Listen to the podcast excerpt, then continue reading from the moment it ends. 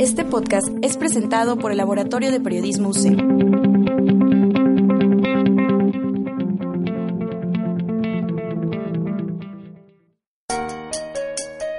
¡Despierta!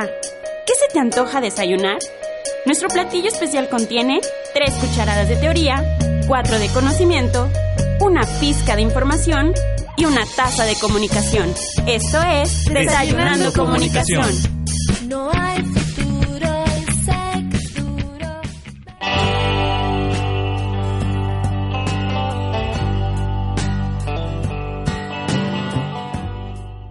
Hola, ¿qué tal? Bienvenidos a nuestro nuevo programa eh, Desayunando Comunicación. Mi nombre es Víctor Manuel Blanco Saucedo y como siempre tengo la grata compañía de... Cristina Flores Villegas. Y Fernanda Vega, bueno, como habíamos dicho, ya es un nuevo programa y hoy vamos a hablar de un tema bueno que es muy popular aquí en el país, en México, que es el fútbol. Primeramente, ¿qué es el fútbol? Ya todos sabemos, ¿no? Que este deporte se practica entre dos equipos, son 11 jugadores que tratan de introducir un balón en la portería contraria y que la duración es de 90 minutos. Eh, hablar principalmente cuál es la función del fútbol, eh, pues diríamos que es entretener, el divertir, es el integrar, ¿no? Así es, también recreación. Bueno, también depende mucho de qué lado estés. Si estás como espectador, obviamente buscas diversión, entretenimiento, pasar un buen rato, este, no sé, desestresarte. Pero sin embargo, si estás en, en la cancha jugando, bueno, pues activación física, recreación, un montón de cosas que engloba el fútbol. Sí, por eso hay más razones. El fútbol es el deporte más popular aquí en México y en muchos países. Y pues eso no es, no es nada nuevo. A diario nos topamos con información de fútbol, con iconos eh, de fútbol en, en los medios, con gente súper fanática y súper aficionada del fútbol.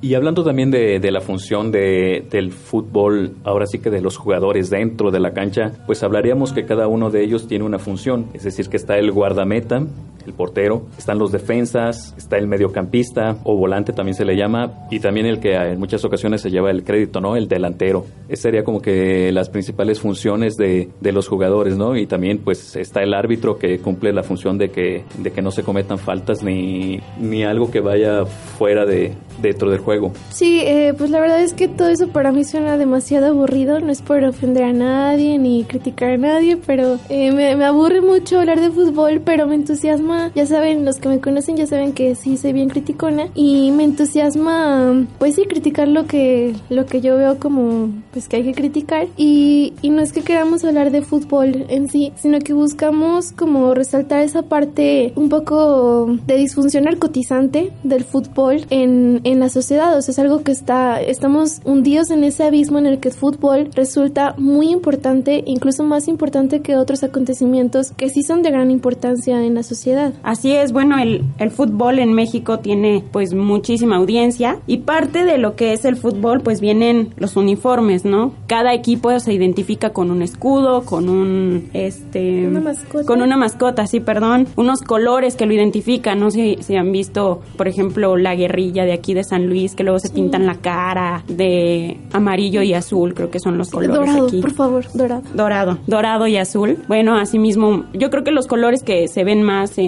eh, aquí en México viene siendo el amarillo o bien algunas veces el dorado, el rojo, el blanco y el azul. Creo que son los que más predominan. También el verde, el verde. Sí, en equipos como el de Ajá. León y así. Pero ta- también de ahí se deriva mucho el consumismo, porque pues todos esos, colo- es- esos colores representan estos equipos y se hace reproducción de peluches, estampas para el carro y cosas así. Hay gente que hasta pinta su carro así. Y pues también las playeras, ¿no? Y pues es un consumismo súper, súper extremo. O sea, sí se, sí se reúne una gran cantidad de dinero comprando ese tipo de cosas. Sí, sí, sí, y hablando de, también de, de las mascotas, yo no lo voy a decir, ¿no? Aunque, bueno, el mejor equipo es el Pumas, y este, pero no lo voy a decir.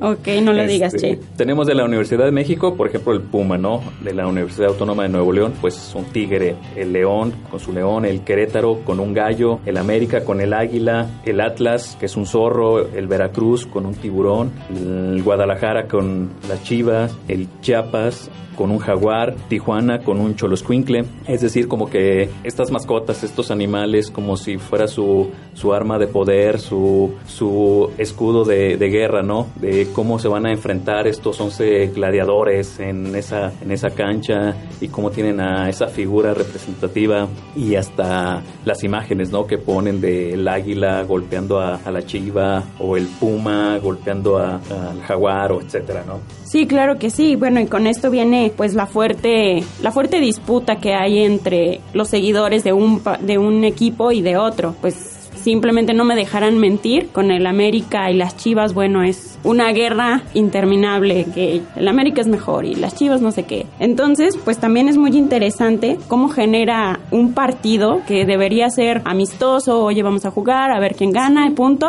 y termina siendo en, en una pelea. Sí, genera violencia. Así es. Sí, yo no sé nada de fútbol, pero sí estuve enterada de que hace tiempo, no me acuerdo cuándo, en el Astras, aquí en San Luis Potosí, se suscitó pues un acontecimiento en donde pues hubieron balazos Sí. o algo así, no sé, estuvo fuerte la cosa y si te preguntas cómo es que es un- el fútbol puede causar eso en la gente, o sea, así como tú dices, Vega, es una gran rivalidad que realmente pues se sale de las manos y es un deporte y mencionabas al principio que es de recreación, de entretenimiento, entonces eso se sale completamente de las manos y se está yendo a otros parámetros ya más graves, o sea, violencia, puede salir gente lastimada, ofendida, etcétera. Sí, nos diría Gramsci, ¿no? Hegemonía y poder. Y esto se ve claramente con, con las barras, ¿no? Como una, eh, bueno, que es una cultura que se trae de Argentina y como aquí en México eh, también lo tratan de implementar y se ven más cosas negativas que positivas por el no saber perder y em- empezar a,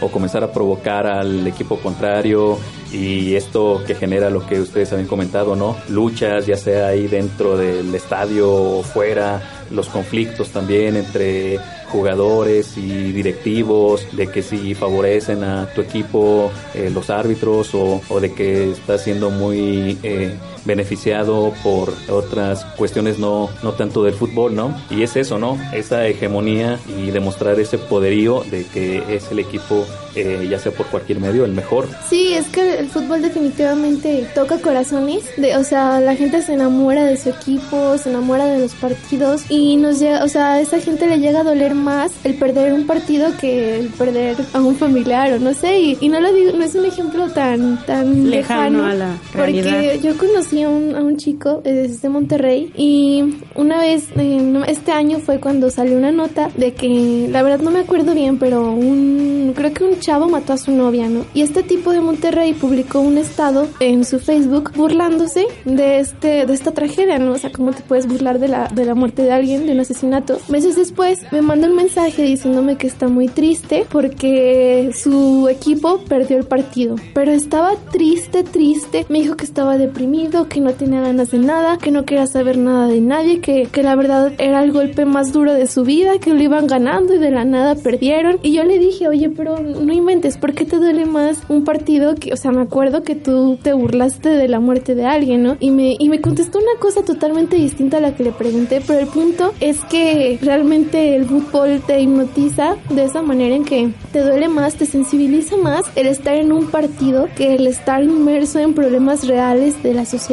Sí, que tanto no genera la mercadotecnia o el consumo, ¿no? Con los banderines, con las figuritas, con los álbumes, con las playeras, Con los videojuegos, por ejemplo, de FIFA. Ah, sí. Sí, sí, sí, todo ello como te eh, comienza a, a enajenar y a tratar de formar parte de esa sociedad del consumo del fútbol, ¿no? Sí, es, es totalmente un consumo. Sí, claro, o sea, no, hemos visto un montón de gente que en, en tiempos de, de partidos de México que son importantes o de, no sé, que va a haber algún clásico o algo así, no ves a nadie en la ciudad, o sea, la ciudad está vacía, todos están o en sus casas o en algún bar. Y bueno, a estos establecimientos, algún restaurante, bar, que les conviene bastante la transmisión de este de este programa, los partidos, que son en vivo y así, les conviene muchísimo porque no sé qué promoción si gana México y cosas así. Sí. Entonces, pues claro que genera un consumo enorme, pero por ejemplo, en cuanto a bares, pues qué es lo que lo que genera? Pues en un- a un bar pues tomas alcohol, ¿no?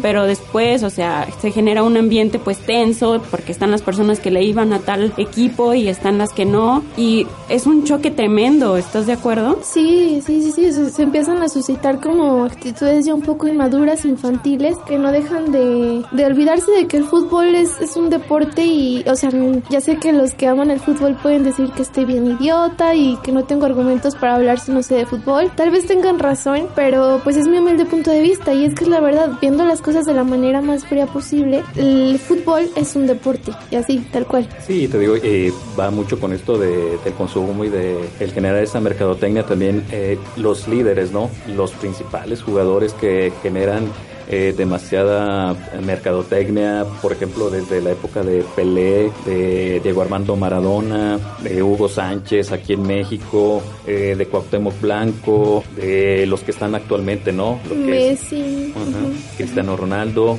y Neymar, ¿no? Cómo son tomados como líderes, cómo son tomados como figuras a seguir y todo lo que se genera, ¿no? En cuanto a la mercadotecnia, en cuanto a la publicidad, en cuanto a todo ese beneficio económico que va a retribuir, ¿no? Sí, son, son estereotipos que pues también están basados en cierto sentimentalismo para que la gente pues pueda también, pues que eso los incentive, ¿no? A seguir consumiendo el fútbol porque consumir fútbol significa consumir un sinfín de cosas. Así es, ya hay personas que, bueno, creo que sí considero, a mi punto de vista, que el fútbol a mí la verdad se me hace bastante difícil, lo he intentado jugar y la verdad soy pésima.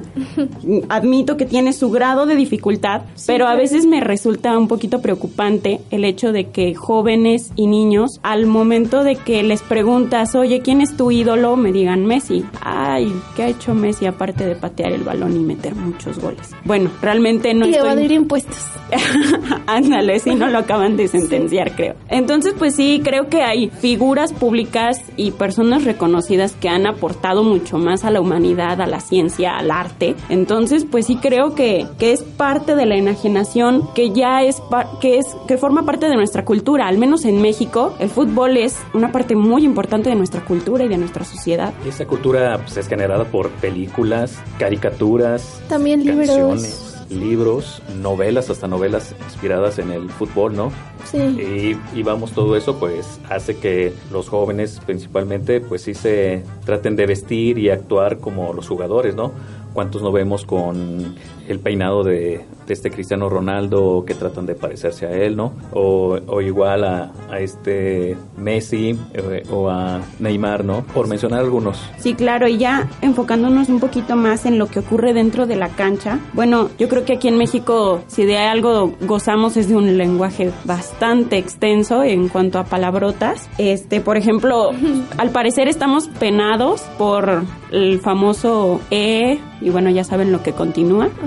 Sí, ¿no? O se supone que, que penan al, al equipo cuando los espectadores, bueno, en su mayoría mexicanos, eh, hacen este, este saludo al otro, al Sí, otro jugador, ¿no? Sí, se supone. De hecho, sí hicieron aquí en el laboratorio de periodismo una cápsula de opinión. Y, y- y me parece muy interesante eso porque eh, muchos de los, de los encuestados opinaban que es puro folclore. Y como tú dices, pues es parte de nuestro lenguaje. Y, y que realmente sí, pues no tiene nada de malo gritar eso. Porque es como adrenalina, ¿no? Por el deporte. Pero, o sea, yo, yo sigo pensando que, que la verdad, pues sí, nosotros no podemos saber qué, qué tan ofensiva le resulta esa palabra a quienes se le están gritando, ¿no? O sea, creo que el hecho de que toda una masa te esté gritando, o sea, lo voy a decir, que te esté gritando puto, yo la neta sí me sentiría bien mal. O sea, creo que sí, creo que también está esa parte de que desensibiliza más estar eh, perdiendo o ganando y, y no piensan, o sea, me va a sonar muy cursi, pero no piensan en, en lo que pueden causar en los demás. Sí, claro, porque por ejemplo esa palabra pues hace referencia a, a las personas homosexuales, ¿no?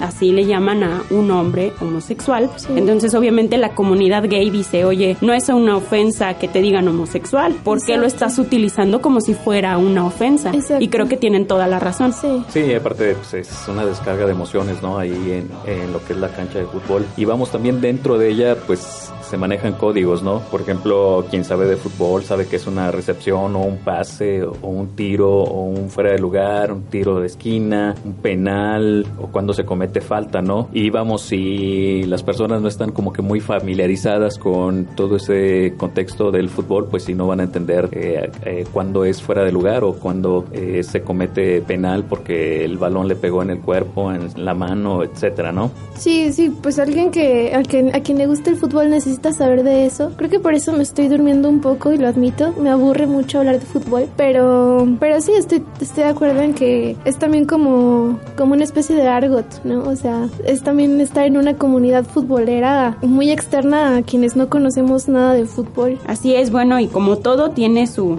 sus fines económicos, hemos visto a los jugadores, a los más importantes mundialmente y claro aquí en México, en comerciales de bancos, en comerciales de tarjetas de crédito, en cosas que De tienen que ver con, ajá, en cervezas y cosas así. Entonces, pues ellos también ya se convierten como en la cara de las marcas, ¿no? Sí. Porque las marcas más reconocidas saben perfectamente que el fútbol es muy importante a nivel mundial y pues claro que, que como ya mencionamos, los jugadores se convierten en líderes y obviamente como buenos seguidores vamos detrás de estos líderes. Sí, y las ganancias son, son altísimas, o sea, desde, la- desde el dinero que ganan ellos a la hora de estar allí en la cancha hasta la cobertura que se hace, o sea, las, las marcas que pagan por porque pasen sus comerciales a la hora de que está el fútbol o ahí mismo los patrocinios en, en los partidos, o sea, es, es mucho manejo de dinero y no deja de ser consumo, o sea, nosotros estamos consumiendo y la publicidad también se maneja mucho de la mano con el deporte porque el deporte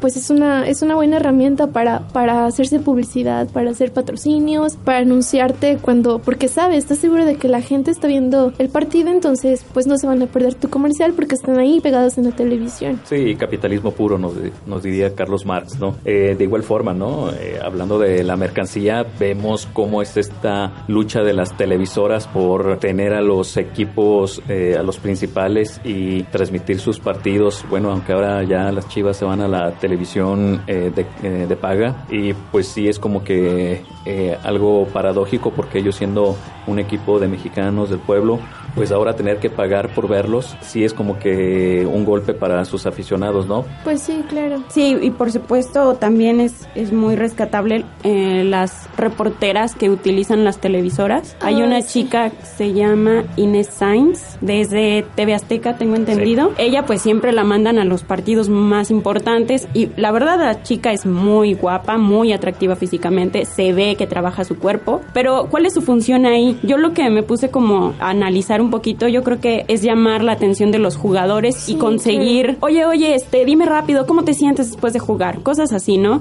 Es vestirse súper atractiva para que algún jugador importante la voltee a ver y ese es el momento en el que capta la atención y a grabar, ¿no? Sí. Entonces, ese es el trabajo de una mujer guapa ahí. Sí, cualquiera diría que realmente los estereotipos que están más marcados, bueno, sí están más marcados son los masculinos porque predomina el fútbol varonil, pero también está muy muy inmiscuida ahí la imagen de la mujer en como en estos casos, o sea, de una manera ya también pues un poco sexual y para llamar la atención y pues sí, totalmente para para asegurar como como tener como esa Audiencia. Sí, esa audiencia exactamente. Y pues, por ejemplo, en Televisa también está Gina Holguín y Marisol, ¿no? Que son mujeres también muy, muy guapas y por lo general siempre eh, también eh, con unos vestidos muy, muy, Creo muy que, se, sugerentes. creo que se te está cayendo la baba, chin. Porque sí están muy, Nada muy más de guapas recordarlas, las dos. Sí, sí, son- Estamos son hablando de fútbol. Estamos hablando de fútbol. Pues sí, pues que es co- como un ganchito que te hace que tú veas también Sí, ahí los prueba, programas esta deportivos porque sí hay mujeres muy atractivas y que sí te llaman Ya la atención. entendimos, che.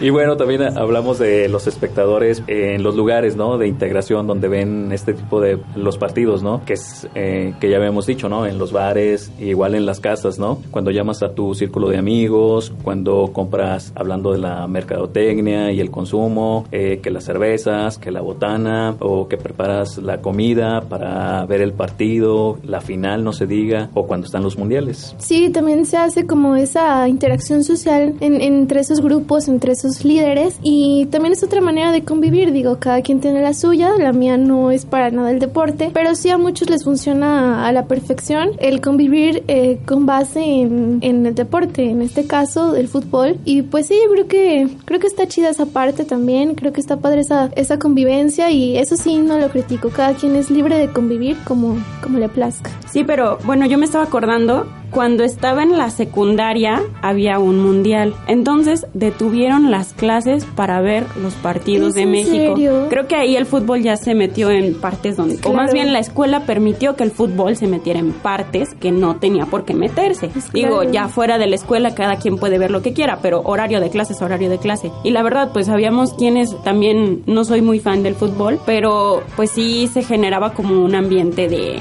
de todos se volvían loquitos y aventaban cosas. Pues sí, y cos- cosas de ese tipo, ¿no? Entonces sí estoy enterada que más de una escuela lo hizo en esas fechas, pero sí pienso que pues, realmente no es necesario porque, No. bueno, tú a lo tuyo y el fútbol a lo Exacto.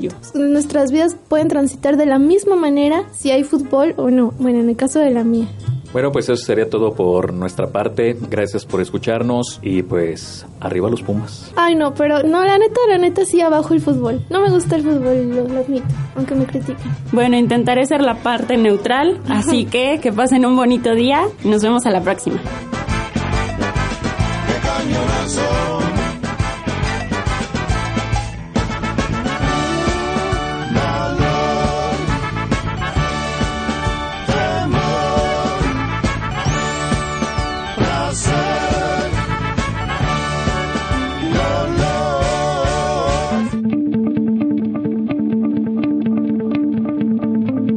Podcast fue realizado por el Laboratorio de Periodismo UCEM.